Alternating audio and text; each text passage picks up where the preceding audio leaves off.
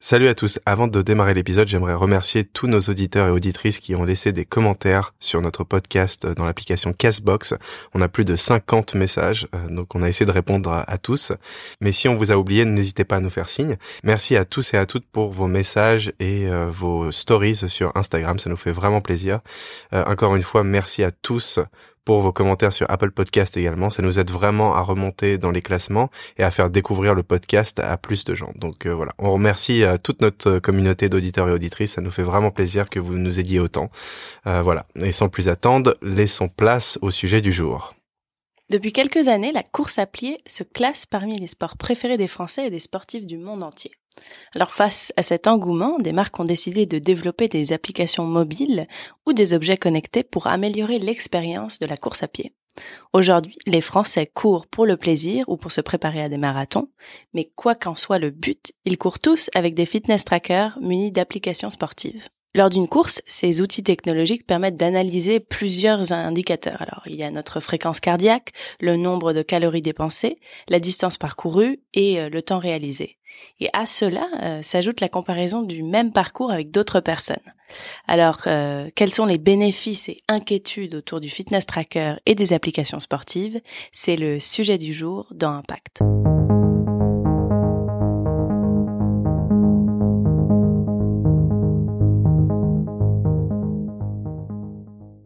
Selon Olivier Bessy, sociologue du sport, des loisirs et du tourisme et professeur à l'université de Pau et des pays de l'Adour, il existe plusieurs facteurs qui permettent d'expliquer cet engouement.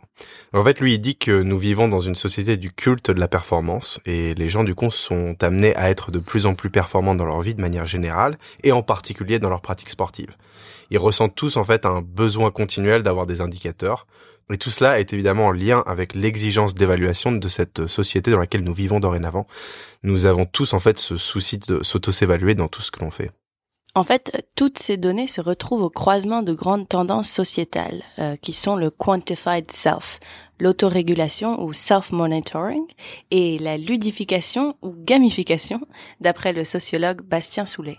En fait, l'objectif ici est de pouvoir s'appuyer sur ces données pour connaître la distance parcourue, quantifier sa course, de l'ajuster en temps réel selon son énergie du jour ou son rythme cardiaque. Mais ces données sont aussi utilisées dans l'objectif de se dépasser. Car dans le sport, il y a du lâcher prise, mais il y a aussi l'idée de compétition.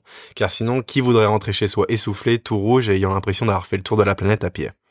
Seulement, cet objectif de, de se dépasser n'est pas qu'individuel. Dans le contexte de ces applications du type euh, Runastic, Strava ou Nike Running, c'est aussi une quantification construite au travers d'interactions avec d'autres utilisateurs, qu'il s'agit de publier ses runs sur les réseaux sociaux ou de suivre en direct ses amis sur l'application. Alors certes, c'est l'occasion pour certains de retrouver un certain esprit d'équipe et de soutien communautaire, comme par exemple par le biais de Kudos sur Strava, mais cela fait aussi écho à la mise en concurrence généralisée et volontaire de notre société. Pensez like et followers sur les réseaux sociaux, par exemple. À travers cette quantification permanente, la compétition devient omniprésente, si bien que certains n'envisagent même plus de se faire un jogging simplement pour se défouler les jambes.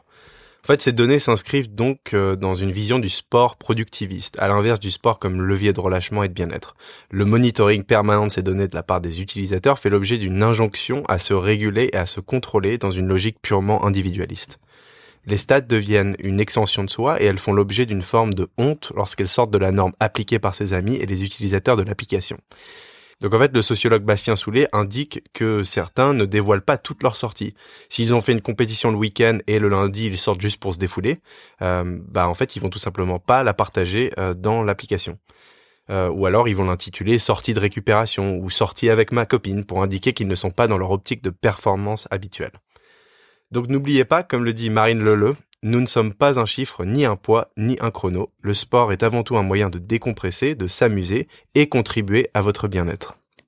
Alors maintenant, nous vous proposons de sortir de la sphère sportive pour s'intéresser à ces objets connectés euh, que sont les fitness trackers comme Fitbit et leur impact sur le monde du travail notamment. Fitbit a par exemple récemment lancé un fitness tracker que vous ne trouverez dans aucun magasin. Il s'appelle Fitbit Inspired et il est destiné au monde du travail et plus particulièrement aux entreprises qui souhaitent aider leurs travailleurs à maintenir un mode de vie sain et aux assureurs maladie qui ont bien compris les avantages d'avoir des membres en bonne santé.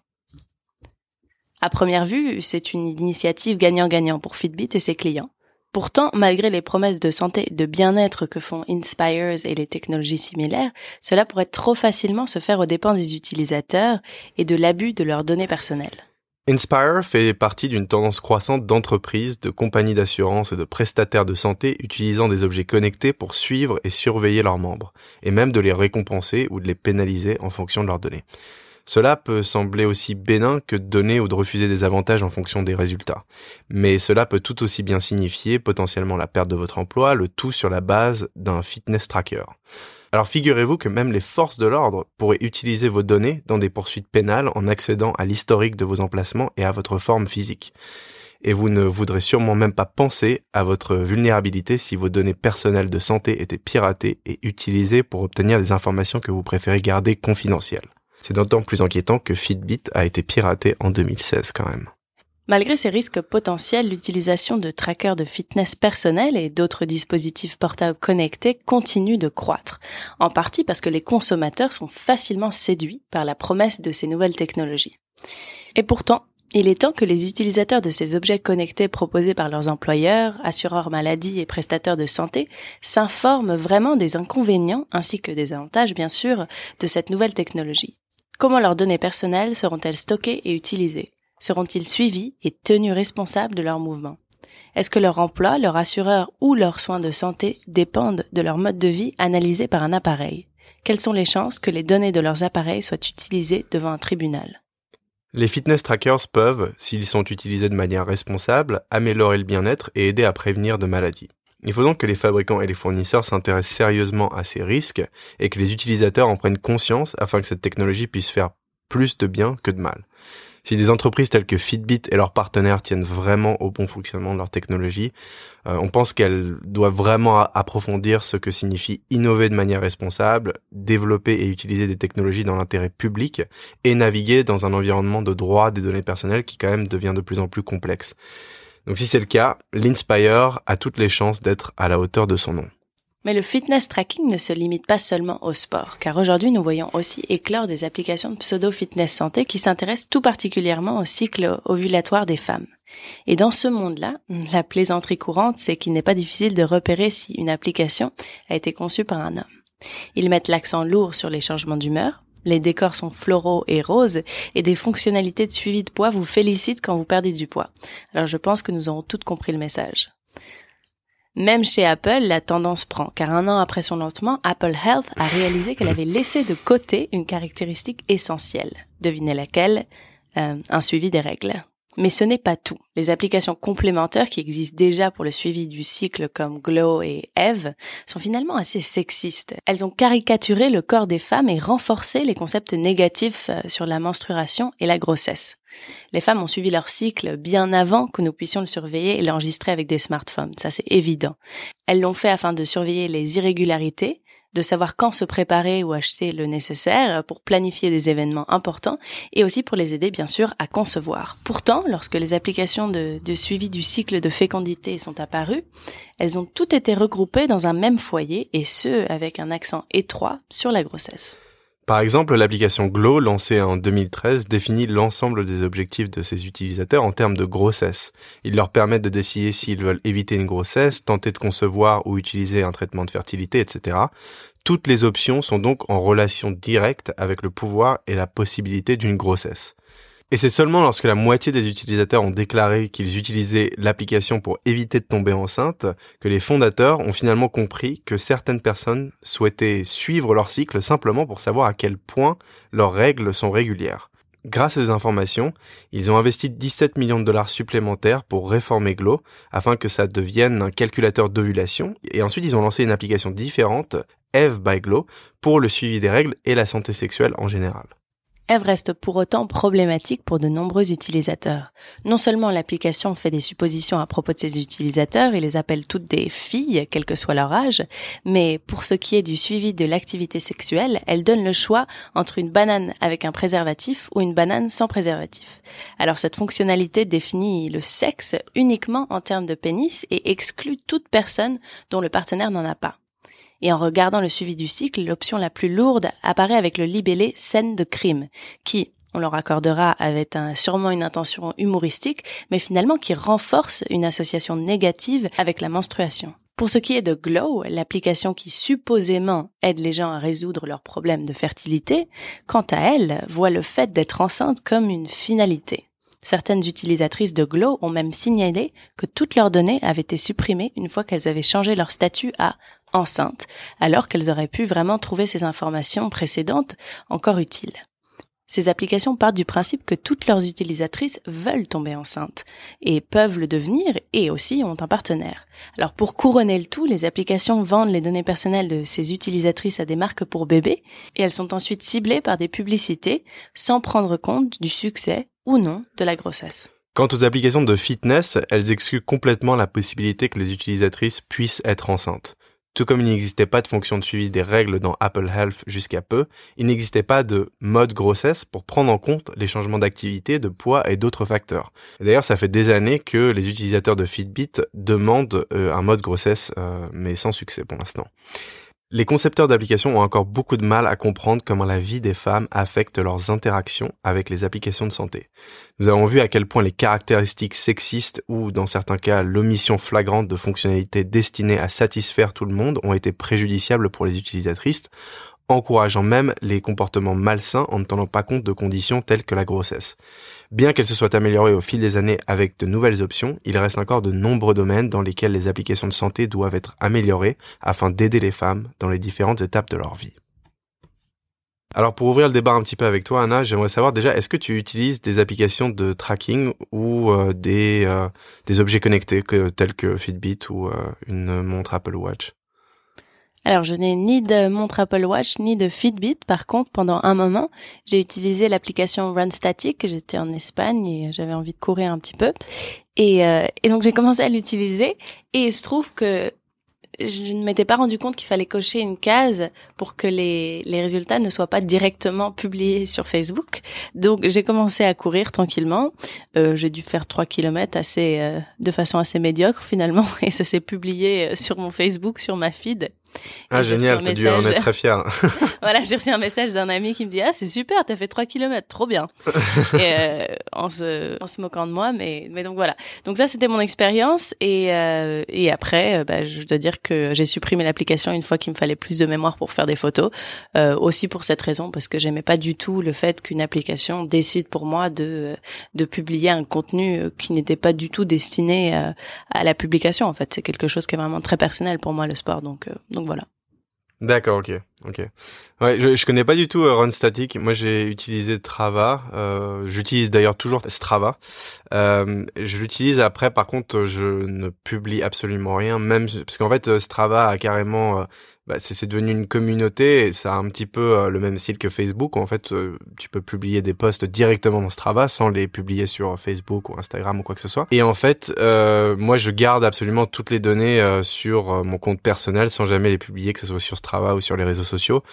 c'est quelque chose qui me permet juste d'avoir des indicateurs par rapport à ma performance sur des courses. Alors moi, je, je cours pas beaucoup, mais je cours quand même deux, trois fois par semaine.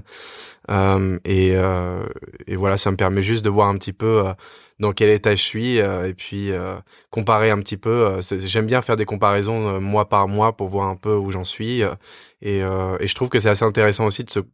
Alors moi, moi je je suis totalement contre cette espèce de d'optique de la performance, surtout sur la course, parce que la course c'est quand même quelque chose qui est censé être un défouloir plus qu'autre chose pour la plupart des gens, à moins qu'on le fasse en compétition ou qu'on se s'entraîne pour des marathons.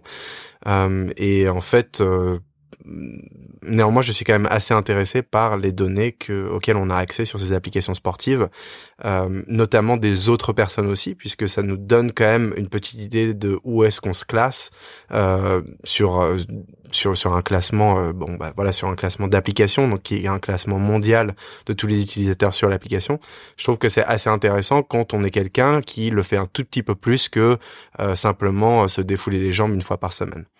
Donc euh, voilà, ça a des enfin ça a des effets qui sont très néfastes et on en a parlé là dans cet épisode, mais ça a aussi des, des effets assez positifs, notamment sur le fait qu'on a une bien meilleure idée de la manière dont on court et euh, des peut-être des domaines qu'on peut euh, améliorer.